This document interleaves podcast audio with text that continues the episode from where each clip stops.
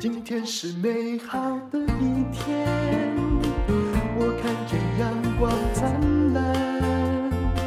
今天是快乐的一天，早上起床。欢迎收听人生实用商学院。今天请到的这位是老朋友，不过他好像第一次来上人生实用商学院。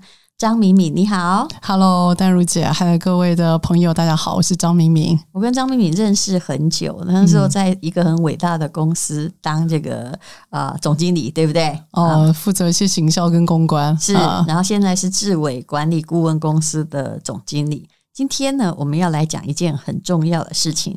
叫做逆境思维，让你化逆境为转机。嗯、其实我老实讲啦，这一点我做的都还不错。我逆境真的太多了呀。嗯，对，非常那个很有能量哈，淡如姐。但是对不起，那逆境的解决方法不是像我这样一副傻胆，对不对？哦，来呀、啊、来呀、啊，就不是这样的嘛。它有一定的处理方式，还有它的啊、呃、规则，还有底层逻辑。嗯。对。对，其实啊，很多人对于其实逆境，如果我们把它定义大一点来看的话，就是当你今天要推动一个新的事情，或者说你今天想要一些转变，你首先可能就感觉到卡关。嗯、所以当那卡关如果卡的太久，或你自己觉得没有找到出路，然后你选择解决的方法又太有限的时候，那你就会感觉到那个逆境或困境，它会让你有一种绑住的感觉，会让你觉得它还会放大哦，对，会放大。然后有时候午夜梦回的时候，你会觉得说啊，有那种快要很窒息。喘不过气来，所以呢，我我觉得最主要是因为疫情过后，然后我有机会进入到各个企业去，去跟他们包括高阶主管、创办人聊，然后那个所谓的挣扎或窒息的感觉，在这两三年里面，我有感受到特别的明显，从他们的表情还有描述里面，嗯，所以我就觉得应该要把这些，不管说是我们访谈的，或者是我们有经历过的，把它整理出来，我们就发觉，如果可以从失败里面做学习，事实上它会比成功做学习效果要来得更好。嗯，哦，对，的确是这样。谁不是从失败练起来？你如果一直成功，一直成功，到了中年以后，你一次失败，通常就一阵一蹶不振，对不对？啊，哦，那如果你从小历经失败，哎，你很可能就是被锻炼的皮坚肉硬 啊。那对于逆境，后来也觉得也没怎么样，就是一颗小石头嘛。不过有时候啊，人是这样的，我们通常不会觉得。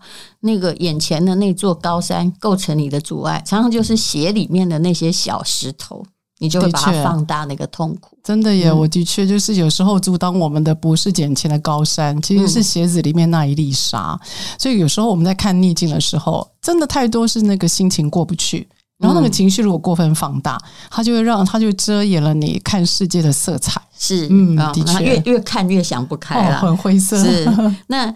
最近呢，啊，我们的 Annie 老师啊，也就是张敏敏啊，她有一堂线上课程，叫做《从职场领导到人生决策》，OGSM 哈佛逆境思维。那么，就请她把里面的一些精华啊，来告诉我们，为什么所有的人呢需要逆境思维，而且管理者更需要逆境思维。有时候那个公司，比如说。台积电啊，你看它顺风顺水的嘛，对不对？那其实也还是要逆境思维，为什么呢？哦，的确，就是所谓的逆境啊。当我们今天在做不同阶段转换的时候啊，我觉得每个人都要学习怎么样从自己的舒适圈，然后进入到另外一个你全新的、不确定的、陌生的一个阶段。所以这是转换过程里面，包括刚刚戴如姐你有提到的，不管说你职场的各个阶段的转换，甚至包括你自己人生规划路的一个呃调整，我觉得都要能够学。学习让自己处在一个不确定，还有怎么样去克服困难点的那个锻炼。嗯、那这个锻炼呢，它呢，在在我、呃、刚提到，就是不管是说跟经理人这样的一个、呃、讨论，但事实上我们还有个更大的底气，也就是我们到底怎么样从失败里面做学习？有很多的个案，其实可以让我们做佐证。那我自己非常喜欢，还有崇拜的个个案，就是在呃一九一四年的时候啊，嗯、有个英国的爵士，他叫薛克顿，嗯，然后他带了二十七个人到南极。去探险，然后呢，七百多天在冰上求生的日子，竟然全员都生还，所以他就成为一个在哈佛商学院里面。在提到他跟史考特刚好是也是个对比，两个都英国人嘛。对，没错没错。嗯、那史考特曾经是哎，对，史考特曾经是薛克顿的老板。嗯，所以他从这个负面的，所以有人说史考特就挂点在南极嘛。对，他后来是因为那个存粮不够，后来冷死，然后挂点在南极。就是说，你用的是英雄主义，还是一个完美的规划？嗯、事实上，史考特，你后来再看那个，从看历史你就知道，哎，到底是。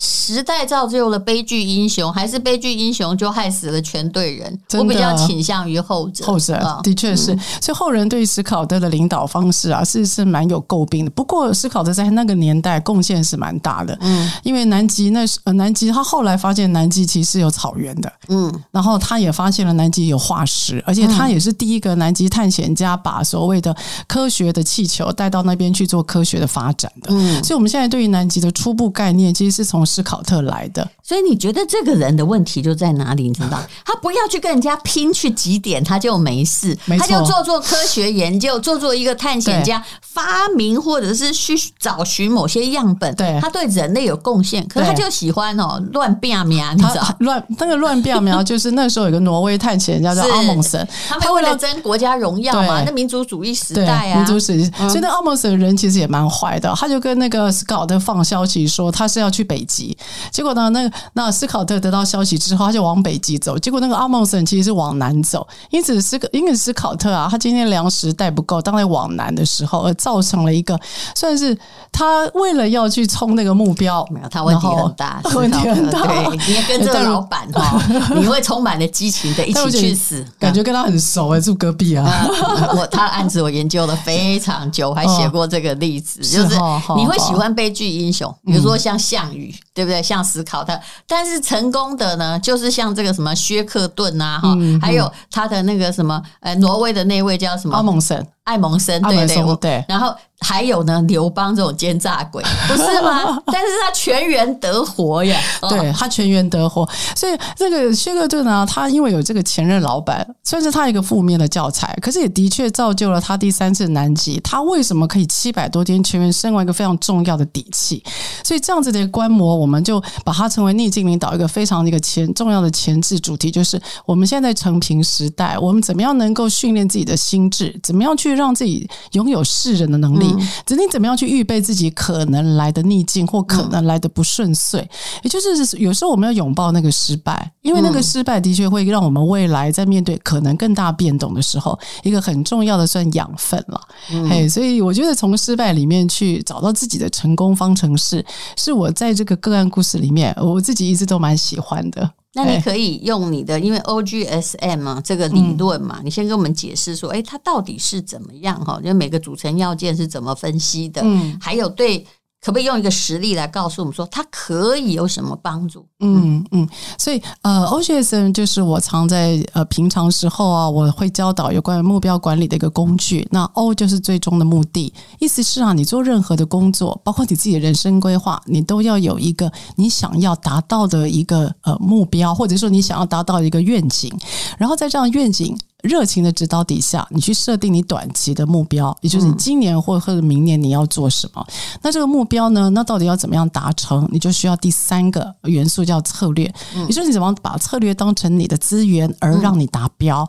那当然执行很重要，因此第四个字母叫 M，Major，它就是去测量。哎，你怎么知道你选的策略是对的？所以它帮助你在达标的过程里面去做那种 milestone 的中间的 checking。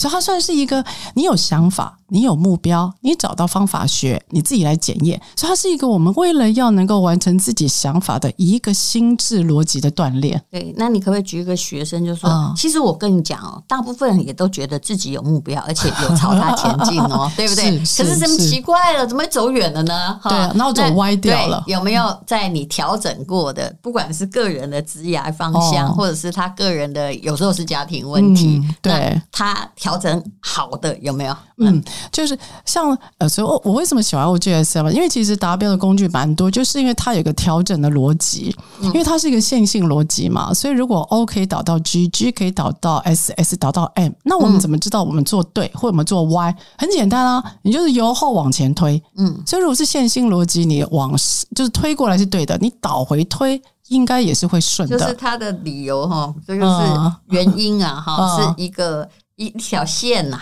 对，一条线、哎，慢慢的这个往上的一条线，对，然后发展之后，那你怎么知道自己投入，它有产出，这就是一条线。对，那那条线啊，如果说你开展的对，或你想知道开展到底对不对，你就从后往前去推，所以它就会帮助你自己知道说是否有达标，有没有走歪掉，自己去做调整。那你可以就。举个例子，对。哦，举个那这样好了，我举一个我最近成功的例子，就减重，嗯啊，要说你自己对不对？对啊，我就是因为我我我家人有，大家应该很感兴趣，说减重怎么 OGSM 啊？真的就哎，我这个当然那个例子一定要微调一下。假设啊，我从我从七月一号开始要减重，到呃七月一号到九月三十号，我想要减重从。六十公斤减到五十四公斤，我假设，嗯，那么我十分之一的体重，十分之一的体重哦。嗯、那我今天一定要设想，我为什么要做这件事情？所以我可能想要拥有一个健康的身体，所以我减重。嗯、因此，我的 O 就是我想要健康的身体，嗯、目标就是九月三十号站上体重机五十四公斤。嗯，那我怎么做到？因为方法很多啊。好，为了要呼应健康，所以我的方法学可能是跑马拉松，嗯、哦，或者是我就是跑步。好，那我怎么知道我跑步真的可以达到五十四公斤，在九月三十号呢？我要检查着我自己嘛，所以我可能会逼自己一个礼拜，我可能跑步三次，嗯，然后每次的速度哦，必须要，比如说一定要一小时，可能要跑个什么两呃五公里或六公里。嗯，好，当我确定这个设定具体的。具体一个检核的动作，对，那个是很重要。不要说我想要变有钱，我突然发现你就会变穷。就很多为什么？什么叫有钱？你告诉我，他就用跳的。你你不能够这样跳跃性思考。我要减肥，好，中间没有过程的。对，你叫我过程呢？没有过程，就一开始用力过猛，希望一天掉两公斤，到最后哇，所有的那个啊坏虫都反扑回来。对，然后大家都想知道三分钟怎么样变有钱，五分钟可以变什么？问题是那个过程本身，大家在耕耘努力，其实都是我们没看到的。嗯。所以我觉得那个耕耘努力的那段过程其实很重要，因为它会让我们知道说我们是否真的可以达到我们的目标。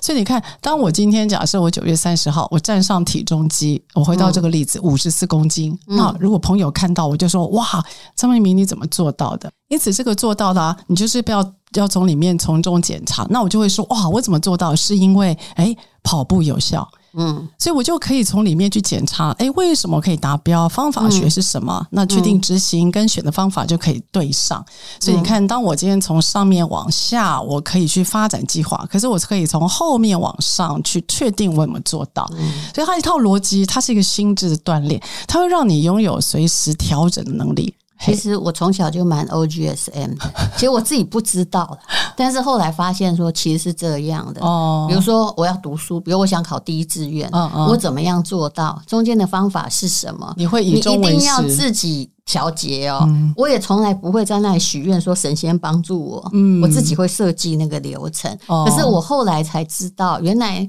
那个也是不知道怎么样养成的，因为家里的人也都是许愿型的，你知道吗？哦，所以可能就因为他们太不 organize，我就会很 organize。因为我发现怎么大家都没有章法，你会互补啊。可是其实这个是大部分人是后天要学的，是我觉得是可以训练的，是就你要自己训练，这也是理性思考的一个部分嘛，对对不对？对，所以我觉得很多人很像现在很多人，大家可能在经济上面也许比较辛苦，我真的建议大家，你要以终为始，你要帮自己想说，你今天几年几月几号，你想要达到什么结果？你要推回来自己先要做什么。嗯，所以当你今天平常有这样的训练的时候啊，你的行动力就会真的会变你的超能力。嗯，然后当你今天知道自己未来要变什么，或者是你你想要得到什么结果，你在面对环境的变动，你反应会比较快，你比较不会纠结，是因为行动力会取代你很多的情绪。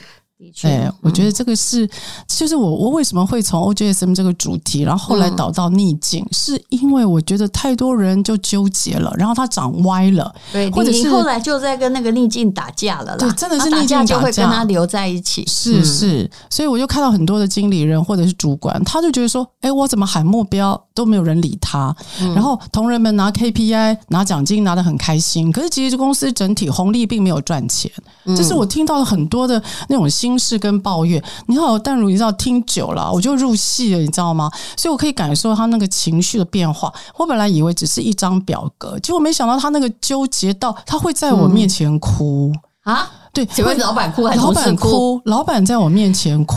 所以当这样子啊，嗯、一年、两年、三年，尤其是疫情过后，嗯、很多人都以为会回到四年前。其实你讲的哈，嗯、就是。这个中间的某一些细微的商业，你讲的这些，嗯、我在我自己公司都有体会过。我有感觉当你一个 KPI 哈，就是，但是我调整的很快哦。嗯、就是如果说你一个 KPI 设错，或者是一个抽成比例哈，大家分红利的钱弄错的话，我公司就有一个部门，我觉得他真是。哎，不惜让老板赔本，不断的制造自己的红利啊！哦，你知道，因为只要那个美角出现一个问题，嗯、对，比如说他让存货多，存货是老板他家的事情啊，嗯，他没有感觉，对，他没有感觉，但是他卖出很多。对，之前有一家公司，我举个。历史哈，你就会知道哈，哇，血淋淋的。有一个老板哦，他那个是土豪的药商的老板，他就下令说啊，我们去年做一亿，那今年也要卖个两亿，对不对？哦，所有的业，然后你们的业绩奖金呢，哈，就是只要达成一倍，比你们去年业绩多一倍，你们呢就可以领到本来是一个领到一百万奖金，好多，因为他这样算，觉得自己有赚，对不对？对，没有，他忽视了很多东西，什么东西呢？嗯嗯、那个。他的那些销售员呢，哈，就是各路行销经理，就去跟各县市的药局说：“你帮我们多进一倍哦，多进一倍啊！”你他先进后面的故事你讲了，那是不是？哎，因为老板的 KPI 是看到是销货啊，他看到对，看到是销货，没有退货啊，对，所以到了哎，今年年底，因为大概一个东西可能放两年吧，那不得了哎，一一年之后才会退回来，对不对？所以。哇，那年这个大红利，然后发年终奖金，发的好开心啊！结果呢，每个都拿到一百万，因为你不能食言呐，就是 KPI 啊。第二年死惨了，差点倒，因为所有的货卖不完呢，对，就退回来。我想这应该是也是你常常处理的状况。所以你知道，当你今天你只是用数字，你只是用目标，员工一定会反规则。他太聪明了，因为事实上呢，真的操作的时候，我会我敢直接跟员工说，哎，我说喂，我这个规则设错了，你现在变成你吃我的，然后你达到你的奖金，我死没关系啊，你不断的叫那么多的存货，然后你这个呃，我死没关系，你死你就永远有赚，你怎么会算到这地步呢？所以对。啊，我们不可能什么都算的准准跟好好的，然后你就会发觉，当你的 KPI 设越多，你目标设越多，其实跟你想要做的那个样子样貌是不一样的，因为员工他操作是在他，他永远有他的潜规则，所以老板你设越多的 KPI 或目标，他可以反规则，他永远都有 bug，他而且他会知道，有时候我碰到就是设了目标之后快要达标，员工为大东啊，他会慢慢慢慢，他不要达到一百分之百，他做到百分之九十五，因为怎么样你知道，九十五老板不会骂。可是他永远不会让自己达标，是因为他快要到的时候也大东啊，他不要去接近那个底线嘛。这样子，即使哈好你百分之两百，你今年行情也很好，你的东西也很好，你达标了，那明年老板更来了，他在你又是要加一倍，对，所以那你就变成明年一定死。请问我们谁会看到未来的死路，而现在在努力呢？这是我们常讲的嘛，今年的业绩就明年的业障啊。所以 这句话说的挺好，嗯，对，所以你你怎么会挖个洞，让自己不知道明年该怎么办？所以其实聪明的员工他蛮有潜规则，所以我我自己还蛮喜欢 OGSM，所以他有一个理想性在潜规则。对，他只能说，我们尽可能在有限的工具里面，又不要太复杂，然后让大家在一定的想法里面往前，而不是在目标里面往前。所以 OGSM 你说它很难嘛？它其实就是你达标的一种工具，可是他把。O 的愿景，他带了一点出来，所以让我们希望可以朝一个方向去。那它是一个习惯，啊、呃，所以有时候在逆境的时候啊，老板总是有个底气，带着这个想法让员工改变，嗯、而不是带着目标或 KPI 对老板员工改变。请不要到天桥上或高楼上哦 去往下望，事实上一切都还是可以解决啊。但是我也要劝现在的创业者，当不能解决，我劝你放弃。哎，放下屠刀，有时候可以立地成佛。有些行业是一刚开始就选错了，但你一直一直坚持，积欠了房租，积欠了货款，然后已经搞到那样，你为什么还要坚持？有时候你就承认错误。你说停损点，对，停损点，是不是？你有没有看到？有些你也看到说。这东西不行嘛？你怎么会杀入一个血流如注的市场？只因为别人说哦，你做的这面包很好吃啊，你就去开面包店，你知道吗？其实你都没有想到说长期怎么运营。有时候你会说，哎呀，三百万我都投进去了。可是没有，say okay 啊，对。可有些时候你真的要停损，停损，对、呃、对，这是蛮重要。不是所有逆境都要解决。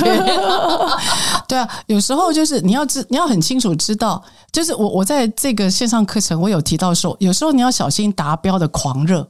就像史考特嘛，嗯，他有一种达标的狂热，他就我就在你没有想到你你那个不适合你，对，你没有想过说以大局来看，到底要怎么样成保全自己和保全别人？那个保全其实是蛮重要的。的确全部错误了，什么找西伯利亚马有没有？没错。对不对？对，没错。然后带的粮食也不对，人家挪威带的不是那种要生火烤的嘛，他们就那种太空人食物，无论如何饿不死嘛。是是，你看这故事，你看很有趣哦。他们竟然斯考特竟然带着马匹去南极，马就冬天那不能睡觉，他可以在西伯利亚，他不能在南极啊。而且马匹怎么在冰上走？它会滑倒，它会陷下去，它会陷下去。然后人家的爱斯基摩犬呢？好，那狗蹄是青马。对不对？对，它本来就在冰原上大漫步，所以没错，你一开始就不错了。你一开始错的答案其实是什么？你知道吗？回头，回头，对，就回头。还胜啊！我认输嘛。可是他没有回头，他没有回头，他硬是留在。给他拍手。对，真的，就好像项羽遇到乌江也不应该自杀了。要是我就跟我，我突然从南极回到中国，就跟刘邦混混到底嘛，对不对？我改变我自己，可是他没有，他觉得他丢脸了。你看，就。